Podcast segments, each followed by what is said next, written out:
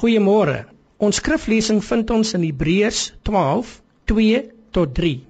Ons hoofgedagte: Ons oë gefestig op Jesus, ons begin en volëinder.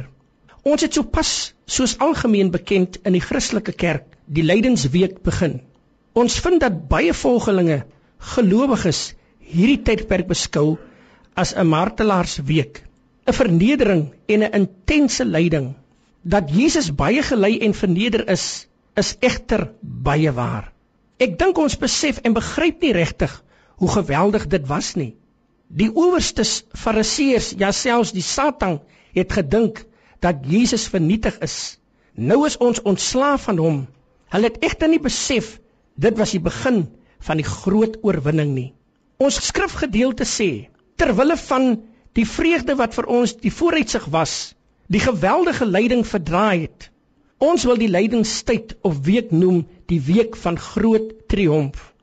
Want hy sit nou aan die regterkant van die troon van God. Hy is die oorwinnaar.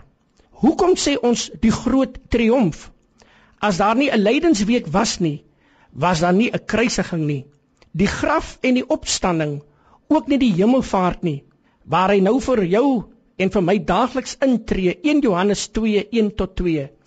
Hy doen vir ons die versoening want ons maak dikwels ook maar baie foute omdat ons maar net mense is. Sonder die lydingsweek was daar nie vir ons vergifnis van sonde nie. Die genesing van siekte en die vrede tussen God en ons nie. Jesaja 53 vers 5. Oor my oortredinge is hy deurboor. Oor my sonde is hy verbrysel. Die straf wat vir my die vrede moes bring was op hom en deur sy wonde het daar vir jou en vir my genesing gekom. Petrus bevestig dit in 1 Petrus 2:24. Sonder die lydingsweek was daar nie 'n Nuwe Testament nie, ook nie die uitstorting van die Heilige Gees nie. Kan jy nou sien waarom ons die lydingstyd of week noem die triomf?